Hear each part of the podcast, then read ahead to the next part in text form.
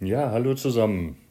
Ich grüße euch nach der Sommerpause, obwohl viele von euch noch Sommerferien haben, aber wir sind schon wieder am Arbeiten und ähm, haben uns ein Thema vorgenommen, was mit der aktuellen Kursreihe zu tun hat. Es geht bei uns zumindest geht es ums Projektmanagement und vielleicht bei euch auch. Und zu diesem Thema gibt es jetzt ein, eine kleine Zusammenfassung zur sogenannten Delphi-Methode. Wenn man in die Literatur geht, findet man nicht allzu viel rund um diese Delphi-Methode, was ich sage jetzt mal schnell und leicht verständlich ist und dass man eben auf eine relativ leichte Art und Weise etwas findet.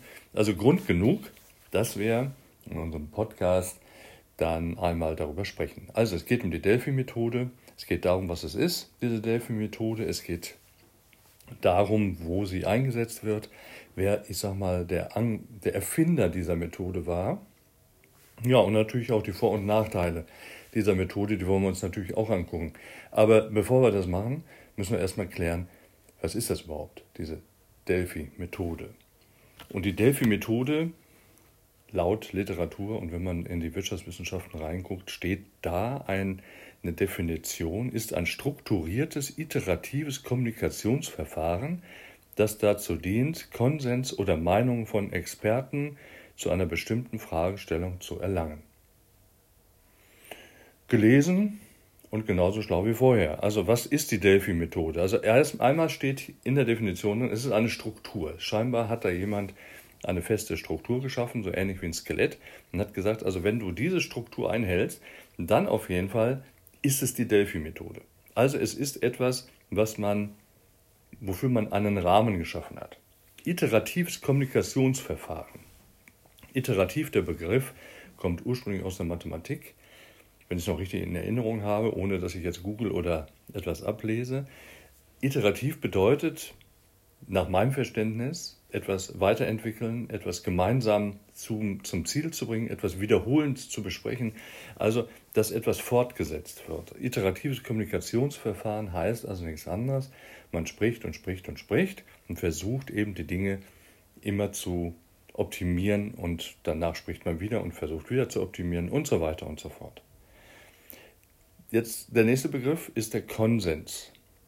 Das heißt, dass dazu dient, Konsens oder Meinungen von Experten zu einer bestimmten Fragestellung zu erlangen. Das heißt also, diese Methode soll eben Schritt für Schritt verschiedene Meinungen von Experten oder einer Fachgruppe so zusammenfügen oder so zusammenbringen, dass die müssen nicht einer Meinung sein, aber dass sie zumindest sich auf etwas einigen, dass sie sagen, oh ja, das ist gut, das ist gut, so machen wir es, das ist gut.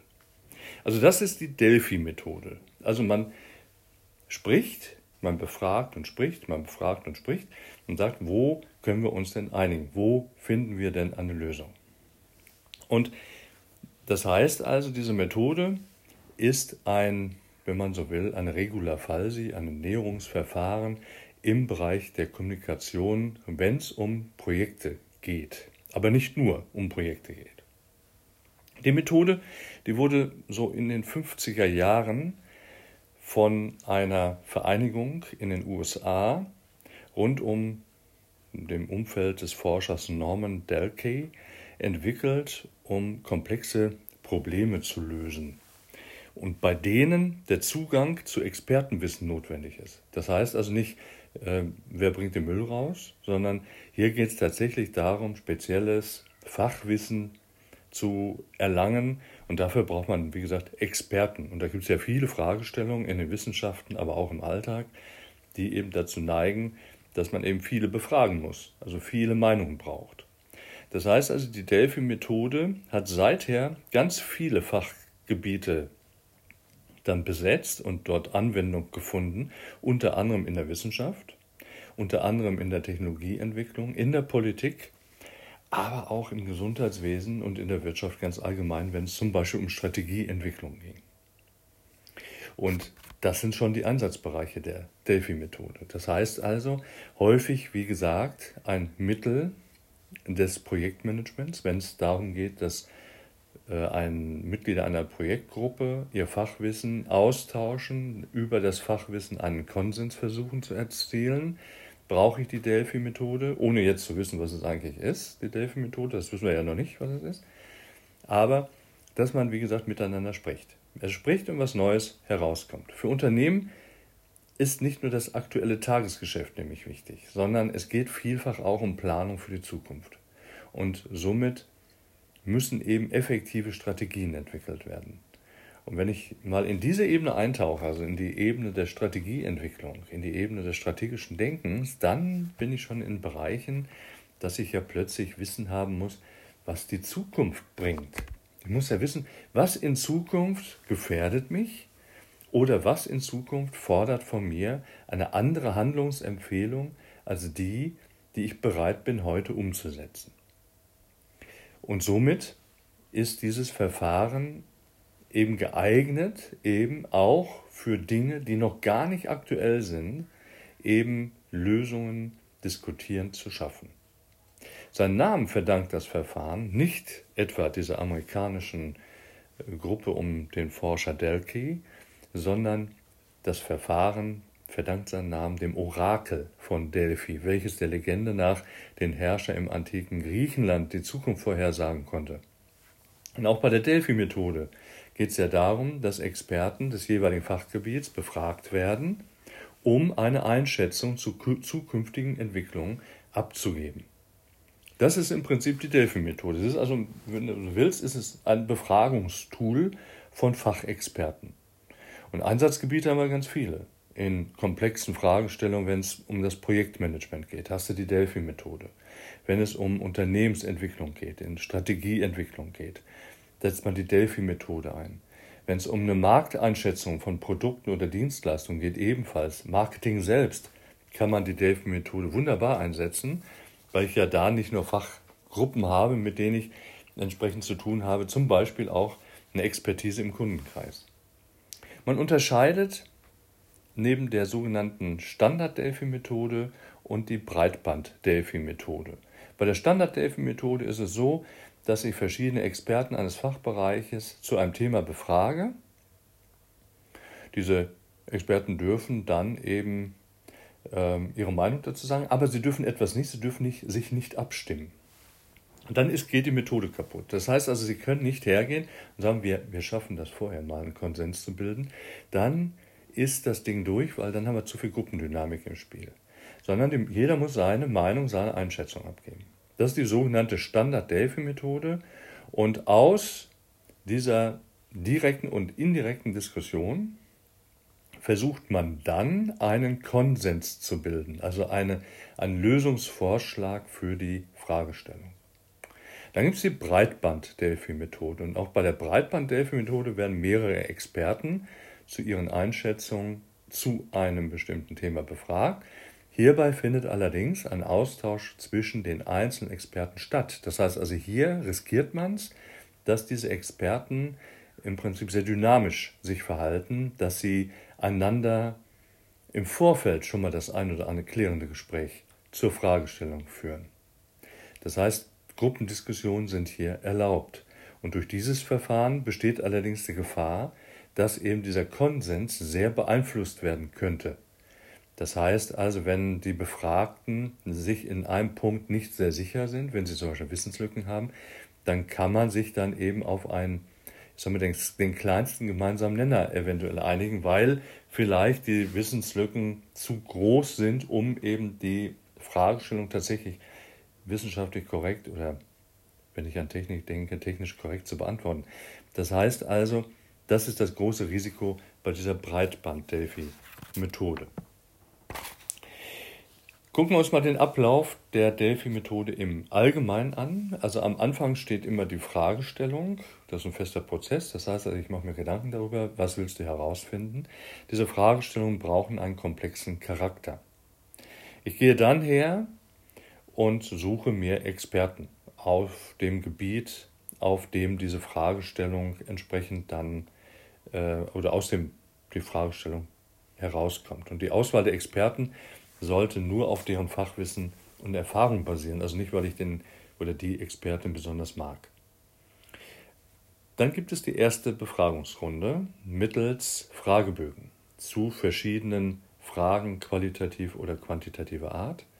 Dann kommt die Rückmeldung und die Iteration, das heißt die Ergebnisse der ersten Runde werden zusammengefasst, werden anonymisiert und an die Experten wieder zurückgegeben.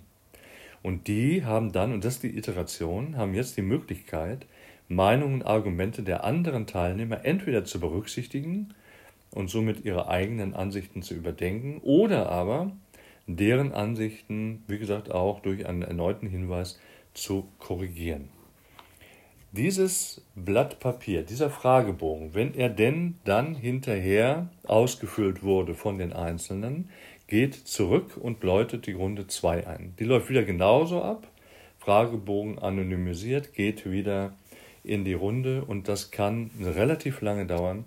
Das heißt also, es können sieben und acht Fragerunden stattfinden, bis es dann in die nächste Phase geht und das ist die sogenannte Konvergenz. Weil im Laufe der Runden zeichnet sich allmählich ein Konsens oder eine Konvergenz der Expertenmeinungen ab. Dies kann durch eine Reduktion von Extremmeinungen äh, stattfinden. Das hat man mal untersucht, hat gesehen, also die links außen, rechts außen mit ihren Meinungen sind die äh, bewegen sich mehr und mehr mit jeder Fragestellung auf die Mitte und somit hat man dann hinterher ein relativ stabiles Antwortmuster zur Fragestellung und kann dann einen Konsens vorformulieren. Dieser Konsens, den man vorformuliert, wird allen zur Verfügung gestellt, wird er abgenickt und jeder stimmt zu. Er wird ein Abschlussbericht erstellt nach der letzten Runde und dann müsste der Forschungsbedarf gedeckt sein und man hat eine Antwort auf seine Fragestellung. Vorteil, es ist anonym, wir haben eine Expertenvielfalt, wir haben eine strukturierte Kommunikation, ein festes Verfahren, wir haben einen festen Ablauf und die Delphi-Methode kann für Prognosen und langfristige Strategiebildung genutzt werden, um Unsicherheiten um dann abzumildern oder die Komplexität entsprechend dann aufzulösen. Hat natürlich auch einen Nachteil. Sag mal, die entsprechenden Experten kommen nicht umsonst. Das heißt also, es sind Kosten im, im Blick zu halten. Die Koordination, die Auswertung braucht eine Software, braucht geeignete Mitarbeiter, die es können. Es kostet Zeit und dadurch, dass es einen Konsenszwang gibt, also es muss eine Lösung geben, es muss also eine einheitliche Lösung geben, kann das dazu führen, dass vielleicht das Ganze auch recht lange dauert. Und das heißt also, je nachdem, was es für eine Fragestellung ist, mache ich mich natürlich von den ausgewählten Experten, und das sind ja nicht alle Experten, verdammt abhängig. Und das ist eben einer der größten Nachteile, diese Expertenmacht, die da entsteht innerhalb dieser Konsensbildung. Und darum ist die Delphi-Methode auch ohne weiteres kritisch zu würdigen. Wofür man sie braucht, ist nur zu ergänzen, dass man sie auch für die Politikberatung braucht. In neueren Bereichen, auch im Bereich der Bildung zum Beispiel, kann die Methode genutzt werden, um Lehrpläne und Bildungsrichtlinien zu entwerfen. Im Gesundheitswesen, um medizinische Diagnose- und Behandlungsrichtlinien zu erstellen, Leitlinien zu überarbeiten und die anderen Dinge, Einsatzgebiete der Delphi-Methode, hatte ich ja schon genannt. Sie ist insgesamt, und das können wir vielleicht so ein bisschen als Fazit festhalten, Sie ist ein wertvolles Instrument, um Fachwissen und Meinungen verschiedener Experten zu systematisieren, zu erfassen, zu analysieren, zu berücksichtigen. Und durch die Struktur hat man, wie gesagt, ein wissenschaftliches Vorgehensmuster, was eben für verschiedene Fragestellungen in Frage kommt, um Prognosen und Sicherheiten zu schaffen in Bereichen, in denen primär erstmal keine Sicherheit alleine zu sehen ist.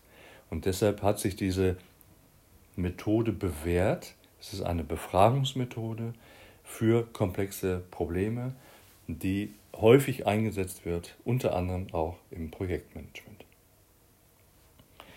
Ja, mehr gibt es so da gar nicht zu, zu sagen zur Delphi-Methode. Das ist das, was Delphi ausmacht. Es ist also nicht schwer. Es ist, ähm, klingt kompliziert und komplex, ist sie aber nicht. Probiert es mal aus. Und äh, das war der erste Podcast zum Thema Projektmanagement. Ich wünsche euch eine gute Zeit, einen tollen Sommer wenn es denn einer noch wird. Und äh, bis bald, würde ich sagen. Macht's gut.